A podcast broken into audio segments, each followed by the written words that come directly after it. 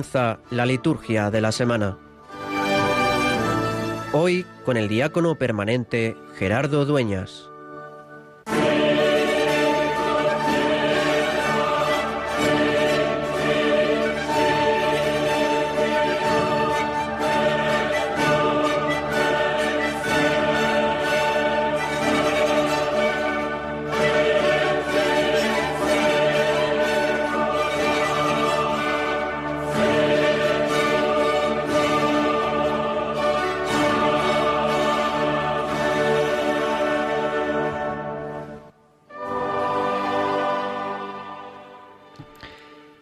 De poder y misericordia, de quien procede el que tus fieles te sirvan digna y meritoriamente. Concédenos avanzar sin obstáculos hacia los bienes que nos prometes. Por nuestro Señor Jesucristo, tu Hijo, que vive y reina contigo en la unidad del Espíritu Santo y es Dios, por los siglos de los siglos. Amén.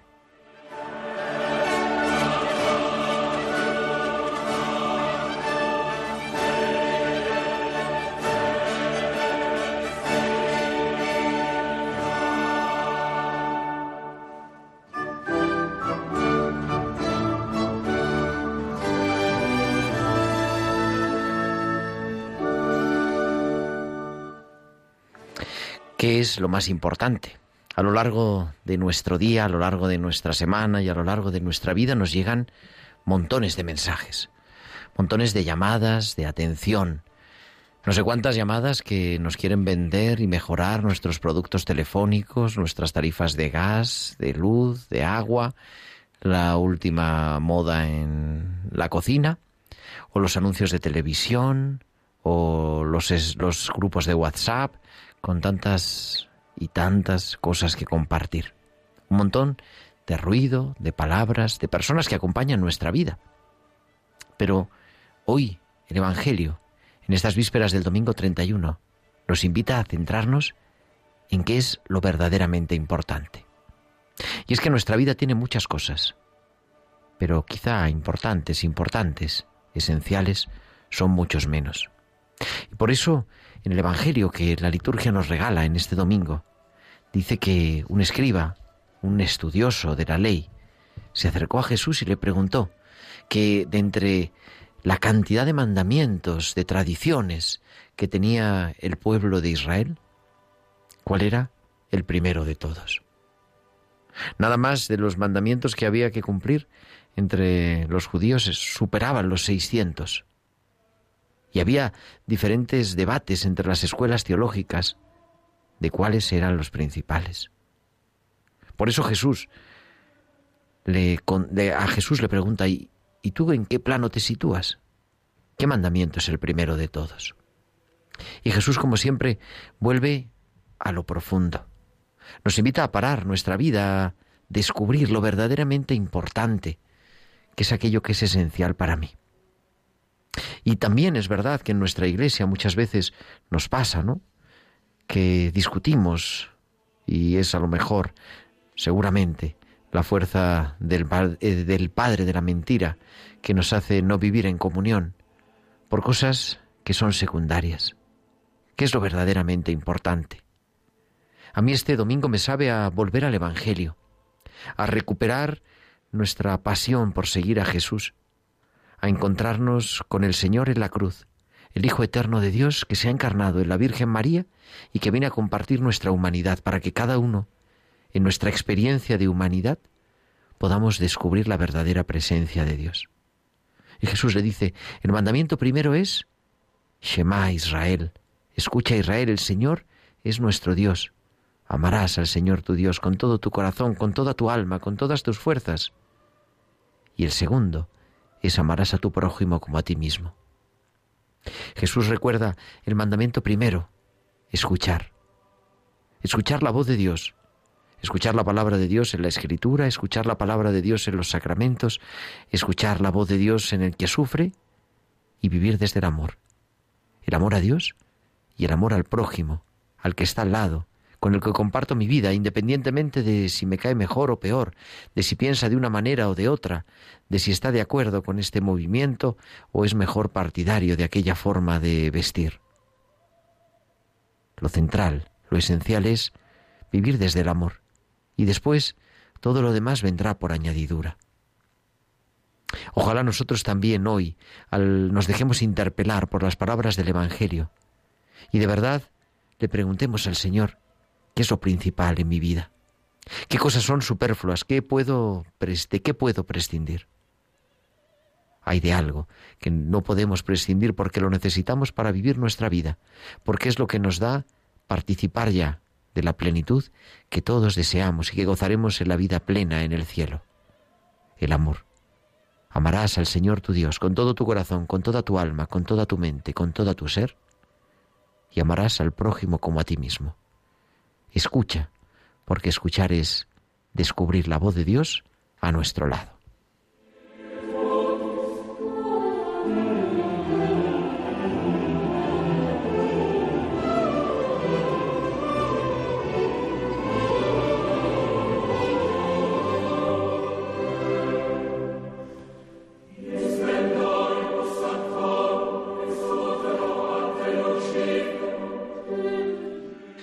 Pues muy buenas noches, queridos amigos de Radio María. Son las nueve y seis, las ocho y seis en Canarias de este sábado 30 de octubre del 2021, en el que estamos celebrando ya la semana trigésimo primera del tiempo ordinario. Y comenzamos una nueva edición de la liturgia de la semana en directo desde los estudios centrales de Radio María en Madrid, en el Paseo de los Lanceros. Y tenemos mucho que compartir, que contarte en esta noche de sábado, del último sábado del mes de octubre, ya en las puertas del mes de noviembre, además un día en el que se cambia la hora y lo sabe muy bien quien está haciendo posible que me estés escuchando, que es Marta Troyano, dirigiendo los mandos de la liturgia de la semana en Radio María. Marta, muy buenas noches. Muy buenas noches, Gerardo, y buenas noches a nuestros oyentes. Y es así, ¿no? Que a las 3 de la mañana se retrasa el reloj. A las 3 serán las 2. No se olviden de ponerse el despertador para cambiar el, el reloj o cambiarlo esta noche o mañana por la mañana. Pero esta noche dormimos una hora más. ¿Y de qué vamos a hablar aparte del cambio de horario en este programa de la liturgia de la semana del 30 de octubre? Pues vamos a hablar, como siempre, lo primero del domingo que celebramos mañana, ya el domingo trigésimo primero, el domingo 31. Estamos llegando a la recta final del tiempo ordinario de este ciclo B. Lo hemos empezado a celebrar ya en esta tarde con las primeras vísperas, con las Eucaristías vespertinas del sábado ya dominicales pues hablaremos del domingo, pero claro, hablaremos también y de manera pues así importante nos centraremos en la liturgia del lunes, porque el lunes la Iglesia celebra la solemnidad de todos los santos todos aquellos santos, los que tienen día en el calendario y los que no tienen día. También los santos anónimos, los santos de la puerta de al lado, que dice el Papa Francisco en Gaudete et Exultate. Y hablaremos también, porque empezamos el mes de noviembre y el día 2 celebramos la conmemoración de todos los fieles difuntos, pues también el mes de los difuntos, pedir por nuestros difuntos, por nuestros seres queridos, eh, vivir nuestro duelo y por supuesto pues el resto del calendario de la semana con la memoria libre de San Martín de Porres, con la memoria del día 4 de San Carlos Borromeo, Santa Ángela de la Cruz y con la culminación el próximo sábado de la memoria de todos los santos y beatos mártires de la Iglesia en España en el siglo XX. Todo, todo esto y que además esperamos vuestros comentarios, vuestros mensajes, vuestras sugerencias, incluso vuestros audios en nuestro correo electrónico la liturgia de la semana 1 arroba radiomaria.es, la liturgia de la semana 1 con número arroba radiomaria.es o también que nos sigáis en las redes sociales.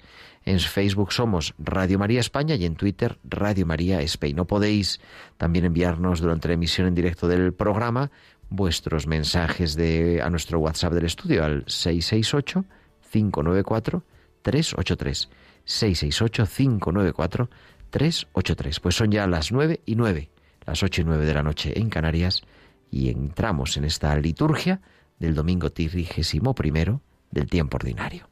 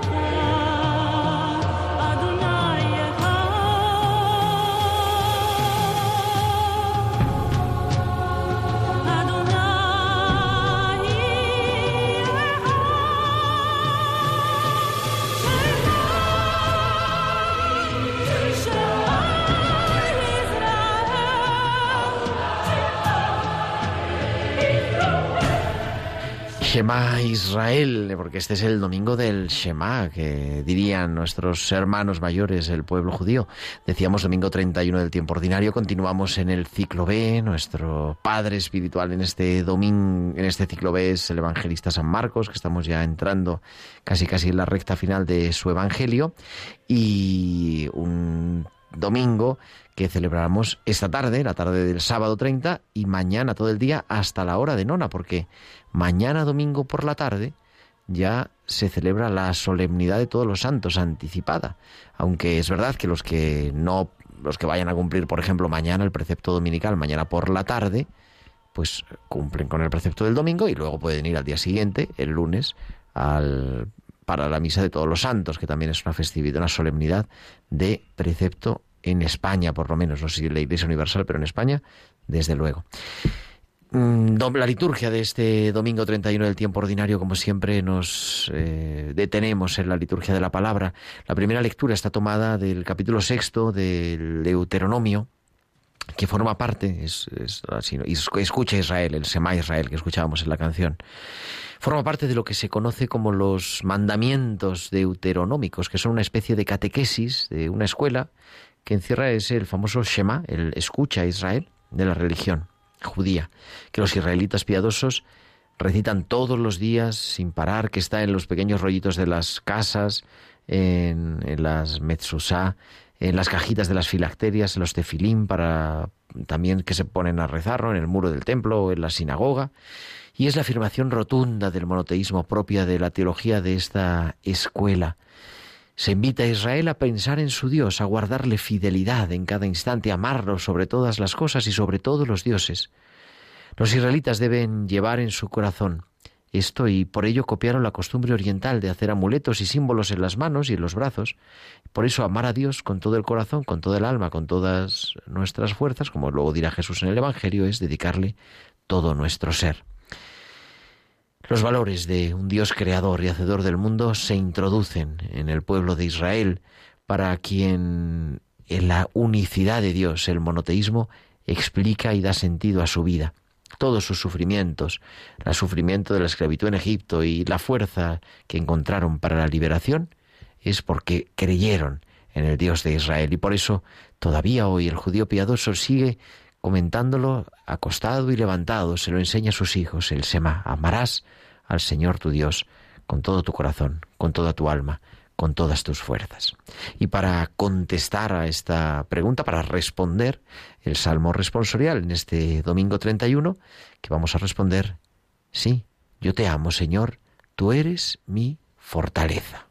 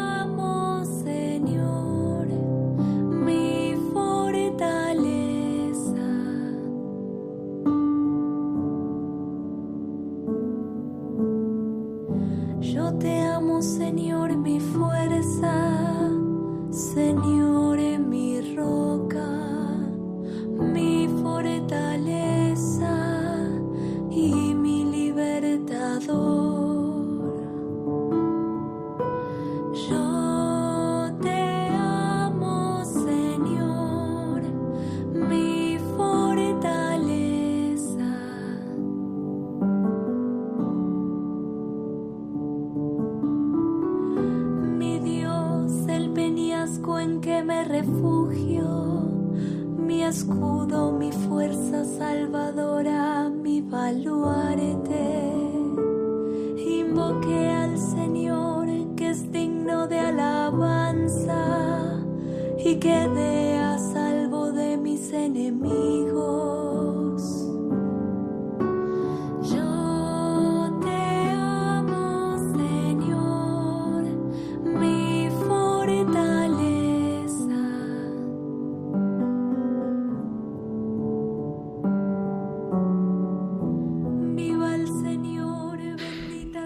Segunda lectura de este domingo está tomada del capítulo séptimo de la carta a los Hebreos. Como permanece para siempre, tiene el sacerdocio que no pasa. El capítulo 7 seguramente, según los exégetas, es una de las cumbres de esta carta. El texto que nos ofrece la liturgia de hoy compara a los sacerdotes de la antigua alianza y a Jesús.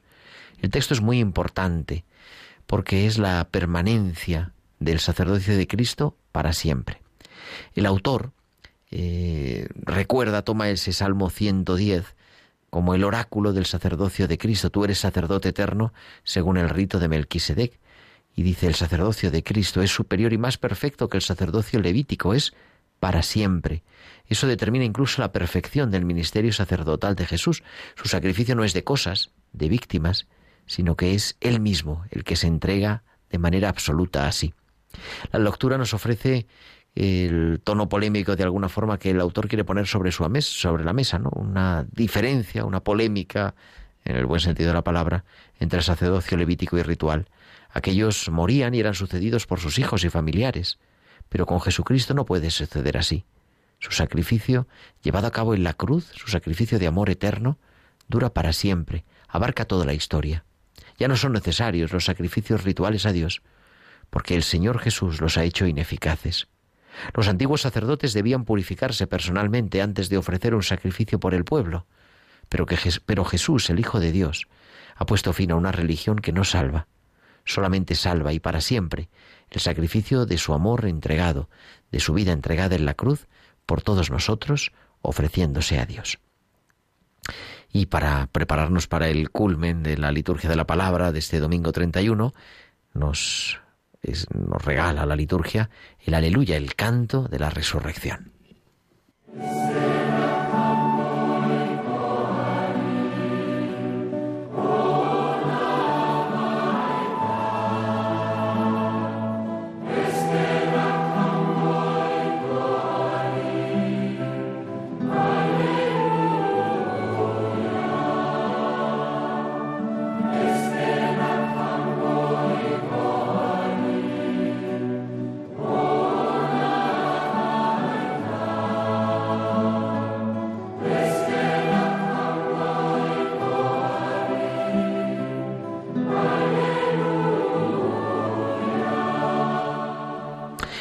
Evangelio de este domingo, 31 del tiempo ordinario, está tomado del capítulo 12 del evangelista San Lucas. En aquel tiempo un escriba se acercó a Jesús y le preguntó, ¿qué mandamiento es el primero de todos? Respondió Jesús, el primero es, escucha a Israel, el Señor nuestro Dios es el único Señor. Amarás al Señor tu Dios con todo tu corazón, con toda tu alma, con toda tu mente, con todo tu ser. El segundo es este. Amarás a tu prójimo como a ti mismo. No hay mandamiento mayor que estos. El escriba replicó Muy bien, maestro. Sin duda tienes razón cuando dices que el Señor es uno solo, y no hay otro fuera de Él, y que amarlo con todo el corazón, con todo el entendimiento y con todo el ser, y amar al prójimo como a uno mismo, vale más que todos los holocaustos y sacrificios. Jesús, viendo que había respondido sensatamente, le dijo, No estás lejos del reino de Dios. Y nadie se atrevió a hacerle más preguntas. Y para comentarnos este Evangelio y toda la liturgia de este domingo 31 del tiempo ordinario, tenemos ya en la línea a Carlos Bastida, que es capellán del Hospital de Canto Blanco en Madrid, también de, nuestra, de la residencia de Nuestra Señora del Carmen. Muy buenas noches, Carlos.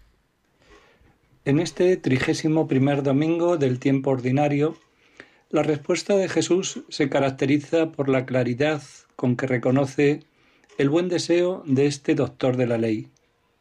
Ha sabido unir el amor a Dios y el amor al prójimo. Jesús reforzará esta afirmación. Solo el amor a Dios hace posible el amor al prójimo. Y solo cuando amamos de verdad al prójimo demostramos que es verdadero nuestro amor a Dios nuestro Padre. Los santos nos enseñan con su vida y ejemplos esta verdad tan maravillosa del Evangelio. Decía Santa Teresa de Calcuta, yo creo en la relación de persona a persona. Para querer a una persona hay que acercarse a ella. Si esperamos tener un buen número de personas, nos perdemos en los números. Cada persona para mí es Cristo, y puesto que hay un único Jesús, la persona que tengo delante es para mí la única persona en el mundo en aquel momento. Además, como no podemos ver a Cristo, no podemos expresar nuestro amor por Él. Pero al vecino podemos verle y podemos hacer por Él lo que haríamos por Cristo si le viéramos. Por eso, para que nuestro trabajo sea fructífero y hermoso, debemos hacerlo con mucha fe, con fe en Cristo que nos dice, tenía hambre, estaba desnudo, enfermo, sin casa, era extranjero, y me ayudaste. En el centro del Evangelio de este domingo está el mandamiento del amor. Amor a Dios y amor al prójimo, como hemos dicho antes. Amarás al Señor tu Dios con todo tu corazón, con toda tu alma, con toda tu mente y con todas tus fuerzas. Amarás a tu prójimo como a ti mismo. Eligiendo estas dos palabras dirigidas por Dios a su pueblo y poniéndolas juntas, Jesús enseñó una vez para siempre que el amor por Dios y el amor por el prójimo son inseparables. Es más, se sustentan el uno al otro. Incluso si se colocan en secuencia, son los dos caras de una única moneda. Vividos juntos son la verdadera fuerza del creyente. Amar a Dios es vivir de Él y para Él, por aquello que Él es y por lo que Él hace. Y nuestro Dios es donación sin reservas, es perdón sin límites, es relación que promueve y hace crecer. Por eso, amar a Dios quiere decir invertir cada día nuestras energías para ser sus colaboradores en el servicio sin reservas a nuestro prójimo, en buscar perdonar sin límites y en cultivar relaciones de comunión y de fraternidad. El evangelista Marcos no se preocupa en especificar quién es el prójimo, porque el prójimo es la persona que encuentro en el camino durante mi jornada. Se trata de tener ojos para verlo y corazón para querer su bien. Si nos ejercitamos para ver con la mirada de Jesús, podremos estar siempre a la escucha y cerca de quien tiene necesidad. Las necesidades del prójimo reclaman ciertamente respuestas eficaces, pero primero exigen compartir. Con una imagen podemos decir que el hambriento necesita no solo un plato de comida, sino también una sonrisa, ser escuchado y también una oración, tal vez hecha juntos. El Evangelio de hoy nos invita a todos nosotros a proyectarse no solo hacia las urgencias de los hermanos más pobres, sino sobre todo a estar atentos a su necesidad de cercanía fraterna, de sentido de la vida, de ternura. Esto interpela a nuestras comunidades cristianas. Se trata de evitar el riesgo de ser comunidades que viven de muchas iniciativas, pero de pocas relaciones. Dios, que es amor, nos ha creado por amor y para que podamos amar a los otros, permaneciendo unidos a Él. Sería ilusorio pretender amar al prójimo sin amar a Dios, y sería también ilusorio pretender amar a Dios sin amar al prójimo. Las dos dimensiones, por Dios y por el prójimo, en su unidad, caracterizan al discípulo de Cristo. Pues muchísimas gracias, como siempre, Carlos, Carlos Bastida, desde el Hospital de Canto Blanco en Madrid. Te escuchamos ahora dentro de un ratito también con la solemnidad de todos los santos. Este domingo, mañana, 31 de octubre, el último día de octubre, nos unimos también en la oración a la Iglesia de Madrid porque es el aniversario del que fuera su arzobispo, el arzobispo emérito, el cardenal Rouco Varela, que fue ordenado el 31 de octubre de 1976. Cumple mañana, por lo tanto, 45 años como obispo. Y nos vamos a introducir porque terminamos el domingo, pero el calendario de esta semana está centrado de manera especial con la fiesta del lunes, la fiesta de todos los santos.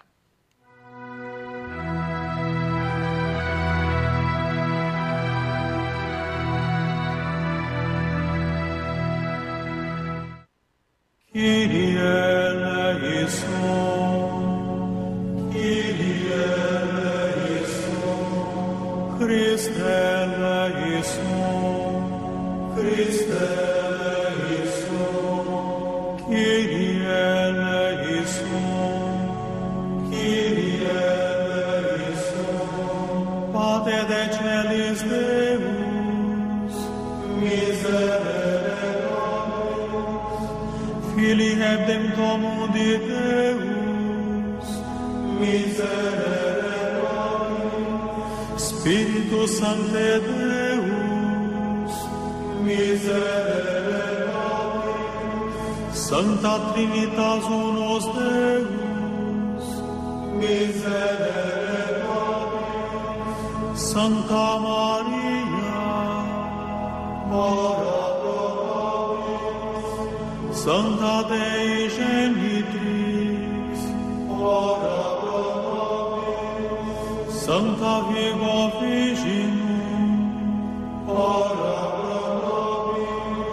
Sancti Michael Gabriel et Las 9.28 y entramos en la solemnidad de todos los santos que están con Cristo en la gloria. En el gozo único, dice el martirologio, de esta festividad, la Iglesia Santa, todavía peregrina en la tierra, celebra la memoria de aquellos cuya compañía alegra los cielos, recibiendo así el ejemplo, el estímulo de su ejemplo, la dicha de su patrocinio y un día la corona de triunfo en la visión eterna de la divina majestad. La fiesta de la solemnidad de todos los santos, que es un momento clave y cumbre en el eh, calendario litúrgico del año, que nos introduce en el mes de noviembre y que recordamos a todos los santos, a los santos que están canonizados y también a aquellos pues miles de millones de personas, entendemos que es así, que gozan de la presencia de Dios, muchos de los cuales han caído a lo largo de la historia en el olvido pero que siempre están en la presencia de Dios y que se nos han adelantado ya y gozan de esa visión beatífica de la vida eterna. Y nos recuerda que todos estamos llamados a la santidad, que todos estamos llamados a vivir nuestra vida aquí eh, con sabor de eternidad y en la eternidad con plenitud. Quizá la liturgia de este día nos brinda una celebración, una de las fiestas entrañables, ¿no? Una ocasión para reconsiderar nuestra vida cristiana mirando hacia adelante, mirando al final de la historia de cada uno y de la historia de la humanidad. Y así nos lo plantea también la liturgia de la palabra de esta solemnidad que vamos a celebrar el próximo día 1. Decía ya, mañana por la tarde, después de la hora nona, ya celebraremos las primeras vísperas en la liturgia de las horas de la solemnidad de todos los santos y también las misas vespertinas anticipadas de todos los santos, aunque sea en domingo, porque tiene precedencia en la tabla de días litúrgicos de importancia litúrgica la solemnidad de todos los santos. Digo, la primera lectura está tomada del capítulo 7 del libro del Apocalipsis, es el canto de los redimidos. Vi una muchedumbre inmensa que nadie podía contar, de todas las naciones, razas, pueblos y lenguas.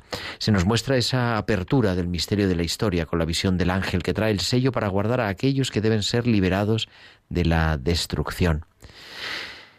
El texto nos quiere hablar sobre todo de los mártires, pero también de todos aquellos que han pasado por la tribulación de la historia, que han, se han lavado en el bautismo, en la sangre del Cordero, en el nombre de Jesucristo, en el misterio pascual, y están ante el trono de Dios. Las palmas, que en la antigüedad son signos de los vencedores, y aunque pudiera centrarse en los que han sido martirizados y han vencido en el martirio, no solo se puede pensar en los mártires, sino más bien se trata de esa palma de alabanza a Dios y a Cristo, que son los únicos vencedores de la historia. Y la palma precisamente se la lleva ese, este himno que nos regala el libro del Apocalipsis, que es una confesión de fe. La salvación se debe a Dios y al Cordero. La salvación, la liberación no dependen solamente de nuestras fuerzas, sino de manera especial, sobre todo, de la gracia de Dios que ellos han acogido y que se han mantenido fieles a la fuerza salvífica del amor crucificado de la Pascua. Por eso lo programan en la liturgia celeste. La muerte y la resurrección de Cristo son el punto clave de la teología del bautismo y de la Eucaristía. Y por eso el libro del Apocalipsis recoge esa imagen para expresar la felicidad de los que están ante el trono. Y a esa, esa primera lectura, así solemne, ese himno del libro del Apocalipsis contestaremos también con el Salmo 23. Esta es la generación que busca tu rostro, porque son tantos santos que a lo largo de la historia siguen buscando y nos recuerdan el rostro de Dios.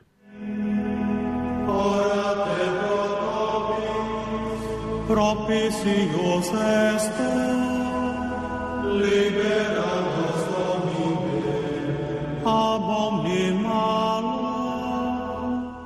Y la segunda lectura es una lectura preciosa de la primera carta del apóstol San Juan, el capítulo 3, al comienzo del capítulo 3. Ser hijos de Dios. Mirad qué amor tan grande nos ha tenido el Padre para llamarnos hijos de Dios, pues lo somos aún.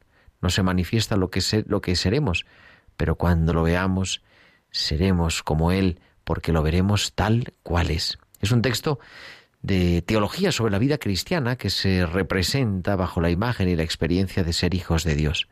Se trata de una alta teología como corresponde a las comunidades joánicas, tanto el Evangelio como de las cartas, y en este marco debemos pensar que precisamente el misterio de la santidad que celebramos el Día de Todos los Santos hace referencia directa a que lo más importante de la vida cristiana es ser santo, y eso es ser imagen de Dios, ser imagen de los hijos de Dios.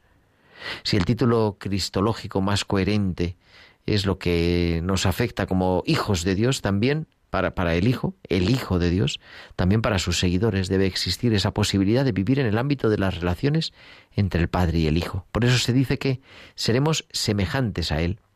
Muchos santos que celebramos este Día de Todos los Santos, muchos de ellos, de, sobre todo la gran mayoría, desconocidos para nosotros, lo son porque han sabido guardar con sencillez la imagen de hijos de Dios en sus vidas. Por eso la expresión veremos a Dios tal cual es viene a ser una de las afirmaciones más importantes. El misterio de Dios se hará luz, y los hijos de Dios no tendremos miedo a contemplar el rostro de Dios, la intimidad de Dios, la misericordia de Dios. Para eso se nos ha creado, para eso hemos nacido. Vivamos con esperanza, parece decirnos el apóstol San Juan. Y con esta segunda lectura entramos en lo que va a ser como siempre, el culmen de la liturgia de la palabra, que es la proclamación del Evangelio, y nos preparamos para ello con el aleluya.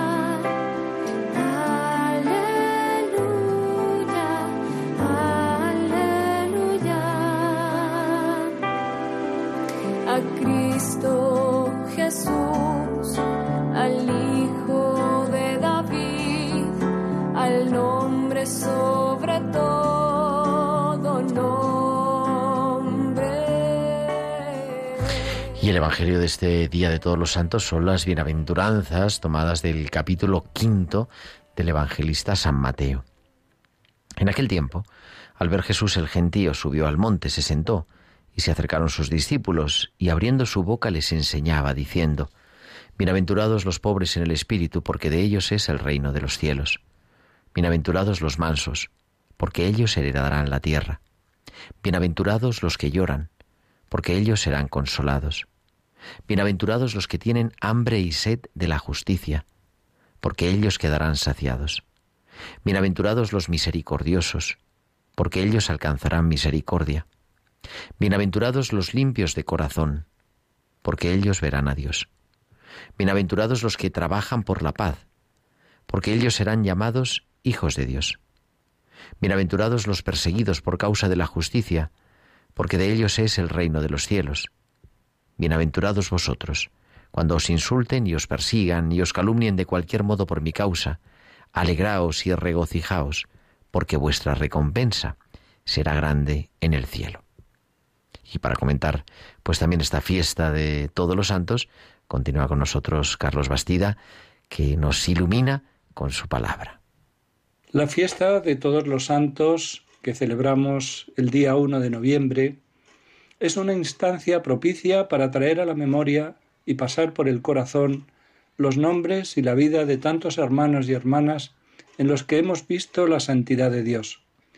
La plegaria eucarística segunda nos recuerda, Santo eres en verdad, Señor, fuente de toda santidad.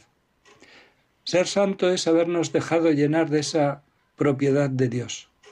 El Papa Francisco nos dice, muchas veces tenemos la tentación de pensar que la santidad está reservada solo a quienes tienen la posibilidad de tomar distancia de las ocupaciones ordinarias para dedicar mucho tiempo a la oración. No es así. Todos estamos llamados a ser santos, viviendo con amor y ofreciendo el propio testimonio en las ocupaciones de cada día, allí donde cada uno se encuentra. Los textos de la liturgia de hoy nos presentan una forma de mirar, una certeza y la renovación de una propuesta de vida. La visión nos es transmitida por el relato del libro del Apocalipsis. El texto nos ofrece una mirada de esperanza en tiempos difíciles, el triunfo de Cristo, el Cordero, que trae la salvación a todos. Se nos invita a la alabanza. Por un momento somos parte de la liturgia en la Jerusalén celeste, juntos todos aquellos que han entregado su vida generosamente. La certeza nos viene dada por el fragmento de la carta de San Juan. Dios es amor y desde la dinámica del amor nos engendra como hijos. Ser hijos de Dios nos va configurando de una manera nueva. Nos vamos reconociendo hermanos en medio de un mundo plural. Si toda persona tiene una dignidad inalienable, si todo ser humano es mi hermano o mi hermana, y si en realidad el mundo es de todos, no importa si alguien ha nacido aquí o vive fuera de los límites del propio país. Estamos llamados a ser reflujo de esta dinámica del amor de Dios. La fiesta de todos los santos nos invita a renovar el camino de felicidad que nos ofrece Jesús y que Él manifiesta en las bienaventuranzas que hemos escuchado. El Papa Francisco nos ha exhortado a vivir el espíritu de las bienaventuranzas a la luz del Maestro, como camino de santidad. En los números 67 al 94 de Gaudete et Exultate va desglosando cada una de las bienaventuranzas y las va aplicando a lo concreto de la vida. En cada una de ellas, el Papa Francisco nos ofrece un breve corolario. Tal vez hoy pueda ayudarnos a hacer memoria de los mismos en forma de binomios. Ser pobre en el corazón, esto es santidad, porque desde allí podemos aceptar cada día el camino del Evangelio, aunque nos traiga problemas. Reaccionar con humilde mansedumbre, esto es santidad, que nos lleva a sembrar paz a nuestro alrededor. Saber llorar con los demás, esto es santidad, que nos permite mantener el corazón limpio de todo lo que mancha el amor. En el corazón de su propuesta Jesús nos anima a buscar la justicia con hambre y sed. Esto es santidad, para mirar y actuar con misericordia. Pues que la fiesta de todos los santos nos permita hacer memoria agradecida y nos impulse a construir el reino cada día. Ojalá que así sea. Pues que así sea, querido Carlos Bastida, y muchas gracias por acompañarnos por partida doble en este 30 de octubre. Y el mes de octubre es el mes también de los difuntos. Ha salido un decreto de la Penitenciaría Apostólica prolongando o extendiendo, prorrogando, mejor dicho, las indulgencias plenarias para los fieles difuntos para todo el mes de noviembre del año 2021, como se hizo también el año pasado, el año 2020, por debido a la pandemia. Se puede ganar indulgencia plenaria para todos aquellos que visiten un cementerio y recen por los difuntos, aunque solo sea mentalmente, que normalmente es del 1 al 8 de noviembre, pues se puede trasladar a todos los días del mes los que elijan los fieles. Y además, la indulgencia plenaria que se obtiene el 2 de noviembre por participar en la Eucaristía o visitar piadosamente una iglesia, recitar allí el Padre Nuestro y el Credo, puede ser transferida no solo al domingo posterior y anterior, que es lo normal, o al día de la solemnidad de todos los santos, sino a cualquier otro día del mes de noviembre. Además, los enfermos, los ancianos, todos aquellos que por motivos graves no puedan salir de casa, mm, pueden obtener la indulgencia plenaria siempre que se unan espiritualmente, completamente desapegados del pecado y con la intención de cumplir cuanto antes las condiciones habituales para las indulgencias, la confesión sacramental, 15 días antes o después de, de lucrar la indulgencia, la comunión eucarística y la oración por las intenciones del Papa, pues ante una imagen de Jesús, de la Virgen, o rezando por los difuntos, en laudes, en vísperas, el rosario, la coronilla de la misericordia, todo también con Radio María, digo, para que estén nuestros oyentes informados, porque celebramos el mes de noviembre tradicionalmente, superada la fiesta del día 1, se celebra la conmemoración de todos los fieles difuntos el día 2. Ese día eh, se, puede, se celebra la misa de difuntos, por todos los difuntos y la Iglesia pues eh, pide por la salvación de ellos. Vamos a tener precisamente, así lo anunciamos ya, el día 2 a las 8 de la tarde en Radio María a las 7, el programa de Tiempo de Cuidar especial sobre el duelo para agradecer y pedir por todos nuestros difuntos y ver también cómo vivirlo y podemos hacerlo, debemos hacerlo extensivo.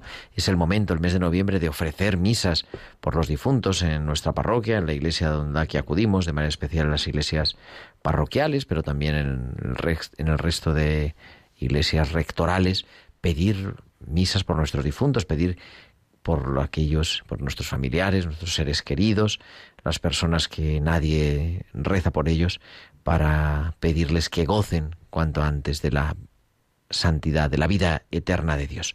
Eso el día 2 de noviembre y comenzando así de esta manera el mes de los difuntos. Quizás se ha perdido un poco y yo creo que es una cosa buena recuperar la memoria de los difuntos y, también la memoria de la posibilidad, lo mejor que podemos hacer que es rezar por ellos y ofrecer la Eucaristía por ellos. Esta semana también, pues tenemos algunas otras memorias. Es el día de San Martín, el 3 de noviembre, es una memoria libre.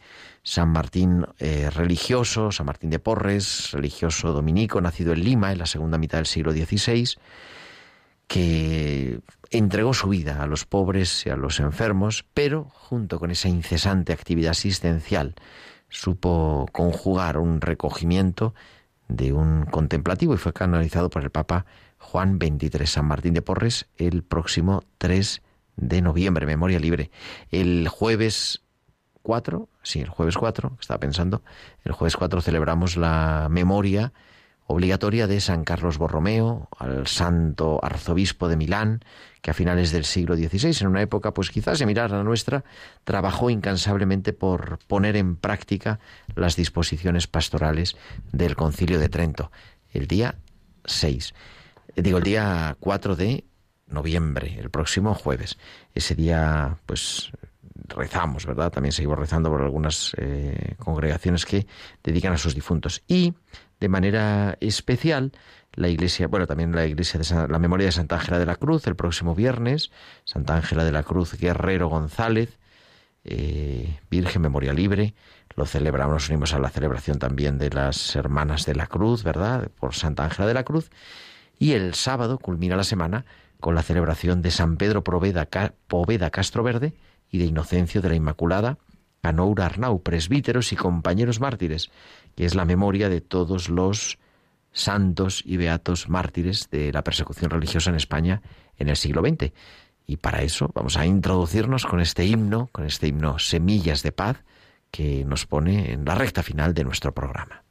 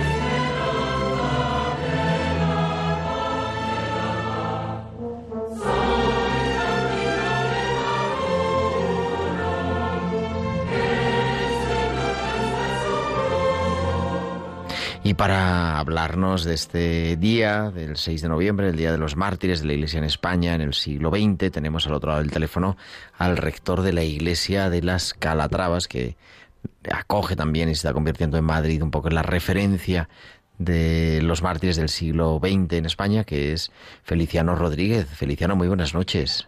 Hola, buenas noches, ¿qué tal Gerardo? Y gracias por atender la llamada, que además sé que estás complicado en un retiro, pero bueno, un momentito para hablarnos de algo que está de actualidad, porque además hoy ha habido una beatificación de otros cuatro nuevos mártires. La semana pasada o hace 15 días fue la beatificación de casi pues varias decenas de mártires en Córdoba, ¿no? Sí. Y algo de actualidad, porque el día 6, eso, con esa, ese nombre un poco extraño quizá de San, San Pedro Poveda y San Inocencio, de la... Mm, San Inocencio, ahora se me olvida, se me ha ido de la cabeza, pero bueno, el mártir pasionista. Celebramos a todos los mártires y beatos, todos los beatos y santos mártires de la Iglesia en España en el siglo XX. Eso es, sí es el día 6 que se ha elegido por la conferencia episcopal para celebrar. Es verdad que todo luego a nivel de iglesias particulares, de familias religiosas, tienen eh, una fecha, pues eh, grupos de mártires eh, o, mártires particulares, ¿no? En, diócesis, o, pero hay una fecha elegida para celebrar a todos los mártires de la persecución religiosa de los años 30 de España, que es especialmente el 6 de noviembre, en un, mes, por otro lado, muy adecuado para celebrar este tipo de, fiestas porque nos asoman al cielo de una manera especial, ¿no? Tantos intercesores, bueno, pues mm, vamos a celebrar el día 1, pasado mañana, todos los santos, pues el día 6 sean todos los mártires de la persecución religiosa de España, una buena fecha. Muy importante eso que dice Feliciano, porque no son mártires de la guerra civil. Esto es una cantaleta que, que es importante decirlo, ¿no? No son combatientes. Sí, sí, No, a veces se ha, confundido y que yo creo que todavía hay personas que lo confunden. Es, da la impresión de que... Esta mañana mi madre, hablando de ello, que he dicho que tenía esta entrevista. sí, sí, pues no sé, se les identifica con las derechas, por ejemplo, como que han tenido armas y, los, los luchaban contra el otro contra el otro en el frente. no, no, son personas eh, religiosas, cristianas todas, claro, evidentemente, con una fe fuerte, muchos de ellos religiosos, muchos sacerdotes eh, eh, monjas y también cristianos de a pie que, que, practicaban mm, la, fe y la vivían intensamente, porque eran padres de familia, eh, adoradores nocturnos, miembros de, de las distintas asociaciones religiosas muy, muy, muy vigentes y muy florecientes entonces, ¿no? con mucha vitalidad espiritual. Y, y sencillamente por ser cristianos es por lo que murieron. No estaban ni en un bando ni en el otro. se, les se les perseguía por su condición de cristianos y muchos de ellos, está claro, incluso ha testificado que hubiese sido suficiente con que hubiesen pisado el, crucifijo, quitados, se, hubiese quitado la sotana, hubiese blasfemado, hubiese escupido en, una, imagen de la Virgen. Si hubiesen hecho eso, no los hubiesen, mm, no los hubiesen matado. Es, es increíble, ¿no? Por lo tanto, era una razón puramente espiritual por la que han muerto. Este año se cumplen 85 años de 1936, aunque es verdad que la persecución comenzó años antes, y ahí en el año 31, y luego se prolongó a otros años, pero bueno, es como un número así redondo. Sí, hay, hay, hay mártires en el año 34 de persecución de, Asturias. Eh, ya la revolución empezó un poco con la Segunda República, ¿no? Pero vamos, los primeros mártires son de, del 34 y luego ya sobre todo en la, durante la contienda eh, bélica del 36 al 39, la franja de mártires más fuerte está en los primeros meses de julio, vamos, en los primeros meses de la guerra, es decir, en los, la segunda parte del año de, vamos, del mes de julio y los primeros meses de, del 37, ¿no? O sea, esa es la, franja más grande. Hay algún mártir luego ya sueltos en el 39, por ejemplo, pero la, inmensa mayoría de los martirizados fueron en los últimos meses de julio del 36 y en los primeros meses de, de, de, agosto del, del perdón, los últimos meses del 36 y los primeros meses del 37, eso es. Oye, la iglesia de las Calatravas en Madrid, de la calle Alcalá, en el metro Sevilla, o sea, vamos, un sitio difícilmente más céntrico en, Madrid y en España, porque claro, eh, tenéis, se venera ya desde hace, no sé si cinco o seis años, el icono de los mártires. Sí, el icono de los mártires, es un, eh, digamos que el, icono de los mártires se venera allí desde el año 2015, que, que una ceremonia pues muy, muy, muy hermosa, el Día de la Misericordia, eh, en el segundo domingo de Pascua, pues lo, lo, lo inauguramos, ¿no? De tal manera que, que, que, que es, tiene, está cargado de simbolismo, ¿no? Y de realismo, porque, porque por entonces ya había cerca de 400 mártires con, mm, digamos, con, con, con, referencia a Madrid, ¿no? este, es decir, eh, lo que este icono quiere, quiere expresar son eh, los, los, los mártires de mm, vinculados a Madrid, que son madrileños o que, murieron en Madrid o que están ahora enterrados en Madrid, ¿no? Y en Madrid hay más de, creo que son 34 lugares martiriales, ¿no? Entonces, bueno, pues todos, todos esos mártires que, que, que, han muerto y que están vinculados a Madrid están representados en ese cuadro, un cuadro muy bello de, en, en, óleo sobre, sobre tabla de, de, de, Nati Cañada, una gran retratista, y, francamente es un, es, un, es un icono, es un cuadro precioso con todos los rostros de, son 32 mártires de, de esa persecución y otros mártires que en la parte de arriba del, del icono, que son mártires de toda la Iglesia Universal ¿no? y, ya, y, de todos los tiempos. Entonces, bueno, parece que están como, como abriéndose en, una, en un gran ventanal. Eh, que, que, que, están como, como hablándote y como casi invitándote a, a, que seas fiel como cristiano, como ellos lo han sido, porque un día estarán en el ventanal del cielo como, como están ellos ya, ¿no? Entonces, bueno, pues ciertamente que es un es un es un icono que merece la pena venerar y, merece la pena verlo. Yo lo digo a nuestros oyentes, verlo personalmente y además, bueno, en la web en y vamos, ¿no? Iglesia Calatrava, es que lo estoy buscando ahora mismo, está desarrollado, explicado cada parte, está precioso esto puesto. Y tenéis una celebración, entonces, claro, me imagino, ¿no? Para... Sí, todos los años, todos los años muy impulsada por el Obispado de, de Madrid, claro, y generalmente el que Mm, preside esta, esta celebración es el Monseñor Martínez Camino, el obispo auxiliar de Madrid, que, está impulsando ¿no? desde la delegación de, los santos, pues de una manera especial todo, todo, todos los, las causas martiriales, ¿no? Sobre todo las de Madrid, claro, pero muy, muy pendiente también de otras, que efectivamente es que, es que el número hay, hay que tener en cuenta que algunos, algunos, algunos historiadores se hablan de cerca de 12.000 mártires, ¿eh? Mm, eh, eh, o sea que, están aumentando las causas de beatificación en, muchas diócesis y familias religiosas. De hecho, ya los, los, los mártires beatificados ya pasan de 2.000 en España, ¿no?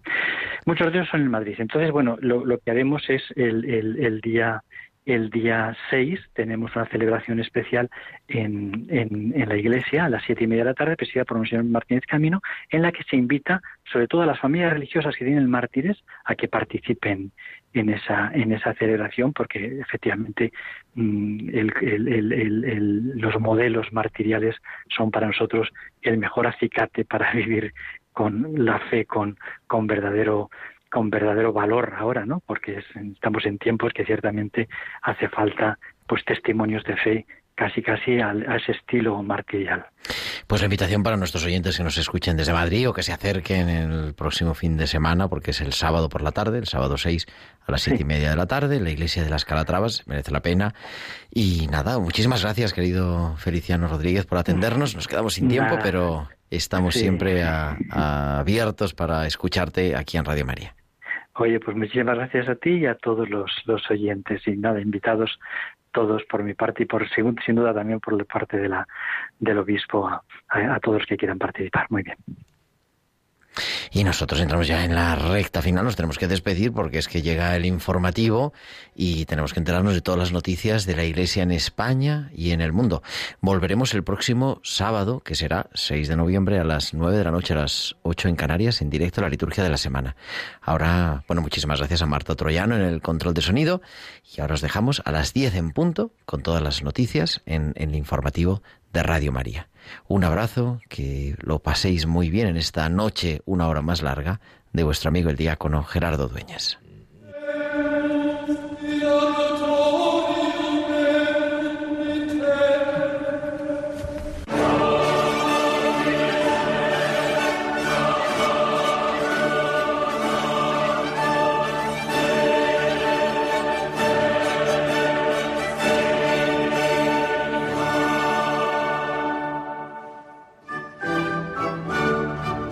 Han escuchado la liturgia de la semana con el diácono permanente Gerardo Dueñas.